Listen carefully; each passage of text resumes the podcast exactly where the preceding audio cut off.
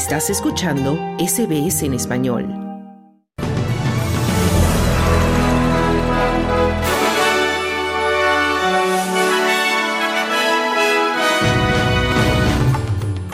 En Medio Oriente, la ministra de Exteriores de Australia se reúne con autoridades palestinas e israelíes y pide implementar la solución de dos estados.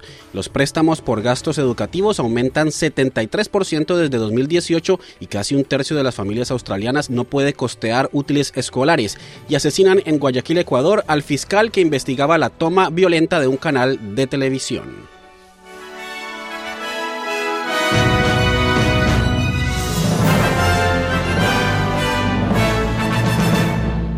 Y empezamos con noticias internacionales, pero que tienen que ver con Australia.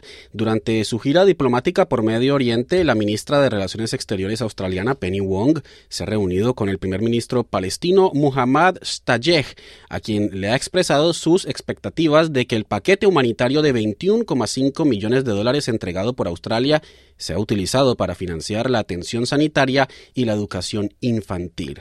La senadora Wong también ha conversado con el presidente israelí Isaac Herzog y con el asesor de seguridad nacional del país, Chachi Hanebi, y ha visitado un centro de conmemoración del Holocausto.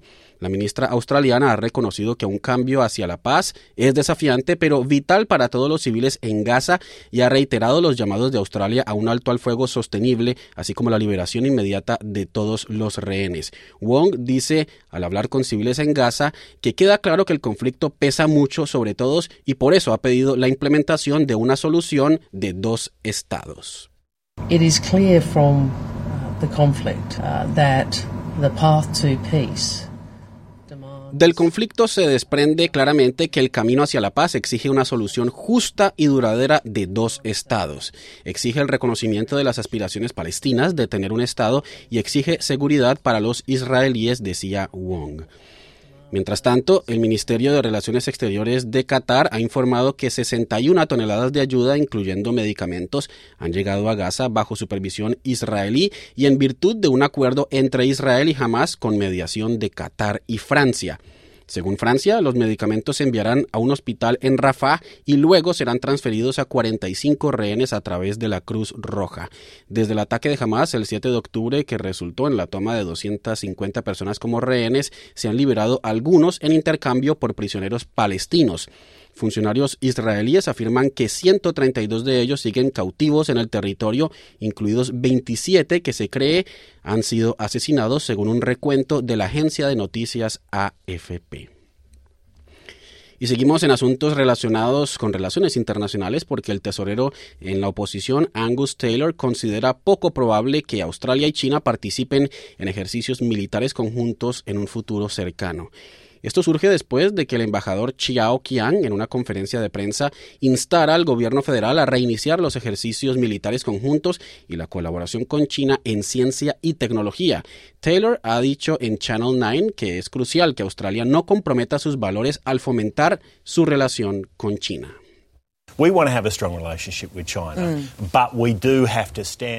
Queremos tener una relación sólida con China, pero también debemos defender nuestros intereses y valores. Es necesario establecer límites con China. Es un país grande y fuerte, y además son de grande beneficio para nosotros cuando la relación es buena. Sin embargo, nunca se deben comprometer los valores e intereses en el proceso, decía Taylor. Ahora pasamos a noticias nacionales. El primer ministro Anthony Albanese ha destacado el éxito de las clínicas de atención urgente del gobierno inauguradas el año pasado. Albanese asegura que las 58 clínicas de atención urgente prometidas por el gobierno federal, abiertas a finales de 2023, están brindando de manera exitosa atención médica gratuita y accesible. El primer ministro señala que el gobierno está garantizando que los servicios de Medicare hagan que la atención médica sea asequible para todos los australianos que enfrentan el aumento de los costos debido a la inflación. We tripled the bulk billing incentive in the budget, the largest injection Hemos triplicado el incentivo de facturación masiva en el presupuesto, la mayor inyección de fondos para ayudar a Medicare desde su fundación. Además de eso, las clínicas de atención urgente solo requieren la tarjeta de Medicare. Esto representa una nueva forma de prestación de servicios de salud basada en modelos exitosos en el extranjero, decía el primer ministro Albanese. Expertos meteorológicos indican que aún es incierto cómo afectará un área de baja presión tropical a Queensland mientras el estado se prepara para la posibilidad de otro ciclón. Es probable que el sistema climático se convierta en un ciclón tropical el próximo lunes. La Oficina de Meteorología advierte de un riesgo significativo de que el sistema afecte la costa de Queensland la próxima semana con un impacto severo posible. Se prevé que las áreas costeras de Cooktown hasta Mackay puedan ser afectadas a partir del martes. La meteoróloga senior Miriam Bradbury ha declarado a la cadena ABC que proporcionarán una actualización más detallada a los residentes de Queensland cuando esté más cerca la próxima semana. Early next week, there is a likely chance that this will become a tropical cyclone.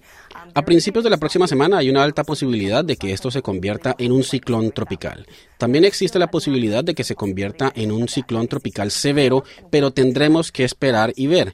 Todavía hay varias posibilidades sobre cómo podría desarrollarse este sistema y hacia dónde se dirigirá, pero las comunidades a lo largo de la costa de Queensland que ya han sufrido mucho este verano deben estar atentas a ese pronóstico, decía Bradbury. Esto coincide con un monzón que se desplaza lentamente sobre el territorio norte y se espera que traiga vientos dañinos a Darwin durante el día. Y seguimos en Queensland porque el Premier del estado, Stephen Miles, afirma que deben imponerse sanciones más severas a los comercios minoristas que practican el acaparamiento de precios. Miles se reúne hoy con los jefes de los supermercados y ha dicho a la cadena ABC que espera obtener respuestas sobre la discrepancia entre lo que dicen los agricultores que reciben por sus productos y lo que pagan los consumidores en la caja. Realmente agradezco esa revisión del código de comestibles. En mi opinión, debería ser obligatorio, no opcional. Y deberían imponerse sanciones más severas que realmente hagan que la gente piense dos veces antes de practicar el acaparamiento de precios. Sin embargo, a nivel estatal, tenemos el poder de incorporar este tipo de transparencia al sistema para que los habitantes de Queensland puedan ver por qué y cómo se establecen los precios que están pagando, decía el Premier Miles y la tasa de desempleo se ha mantenido estable en un 3,9% por segundo mes consecutivo. Los datos de la Oficina de Estadísticas de Australia han revelado que el empleo en diciembre disminuyó en 65 mil, mientras que el número de australianos desempleados aumentó en mil lo que ha permitido que la tasa de desempleo se mantenga constante. Esto ocurre después de un aumento de 0,1 punto porcentual en noviembre que llevó a la tasa de desempleo al 3,9%. Los gastos educativos están aumentando en Australia a medida que la cantidad de préstamos solicitados para gastos escolares ha crecido casi tres cuartos. El valor total de los préstamos educativos con el National Australian Bank, NAB, ha aumentado 73% desde 2018 y el banco espera que los clientes soliciten más de 640 mil dólares en préstamos sin intereses durante febrero. Una investigación de la encuesta de Finder revela que casi un tercio de las familias australianas no pueden costear los gastos escolares. La encuesta realizada a 1.039 personas, incluidos 359 padres de familia, encontró que el 30% no podía pagar equipos esenciales como material de papelería y los uniformes. Extrapolando a nivel nacional, esto representa 1,9 millones de hogares. Y una tensión sin precedentes en el mercado de alquiler afecta a residentes en casi la mitad de todos los suburbios australianos. El grupo de investigación inmobiliaria Suburb Trends, en su índice de dolor del alquiler de enero, encontró que 12 suburbios tienen una puntuación máxima de 100. El índice tiene en cuenta el cambio en el alquiler, los alquileres publicitados, la tasa de vacancia, el cambio en la vacancia y la asequibilidad del alquiler. Los más afectados incluyen Durack y Logan Central en Queensland y Warilla y Sans Suchi en New South Wales. Queensland y Australia del Sur experimentan los niveles más altos de dificultades en el alquiler, con un 58% de suburbios en ambos estados que tienen una puntuación superior a 75. En información del continente americano, el fiscal antimafia ecuatoriano César Suárez, encargado de investigar el reciente ataque armado en un canal de televisión, ha sido asesinado a tiros en Guayaquil. Suárez buscaba determinar qué grupo criminal estuvo detrás de la toma violenta del canal TC Televisión el 9 de enero, en medio de la creciente violencia por parte de grupos criminales organizados en Ecuador. La fiscal general Diana Salazar ha condenado el asesinato y ha afirmado que la delincuencia organizada no detendrá el propósito y el compromiso de la fiscalía con la sociedad ecuatoriana. La policía está llevando a cabo investigaciones para identificar a los responsables en el principal puerto del país, conocido como un centro de operaciones del narcotráfico. El gobierno de Estados Unidos, bajo la administración del presidente Joe Biden, ha impuesto sanciones al expresidente de Guatemala, Alejandro Yamatei, y le ha prohibido la entrada al país debido a su presunta participación en casos de corrupción. Según el comunicado del Departamento de Estado, abro comillas, Estados Unidos dispone de información que indica que Yamatei aceptó sobornos a cambio del desempeño de sus funciones públicas, cierro comillas. Estas sanciones se producen dos días después de la toma de posesión de su sucesor, el presidente Bernardo Arevalo y la policía colombiana ha anunciado la detención de Greg Oliver Olivera Marcano, ciudadano venezolano sospechoso de participar en el atentado a bala contra Alejo Vidal Cuadras, expolítico español, el pasado noviembre en Madrid.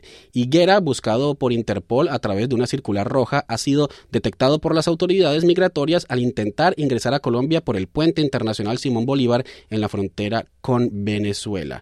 Tras su captura se ha iniciado el proceso de coordinación para que Higuera sea presentado ante un juez de la Audiencia Nacional de Madrid.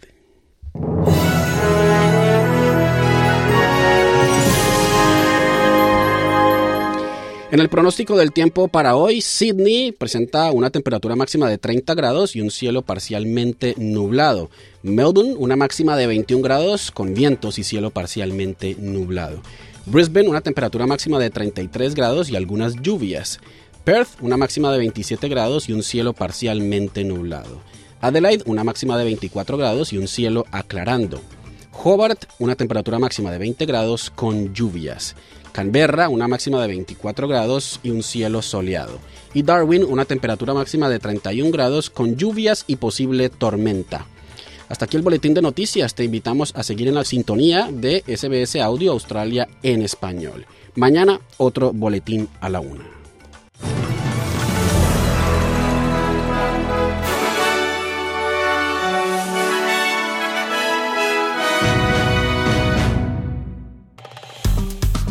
Dale un like, comparte, comenta. Sigue a SBS Spanish en Facebook.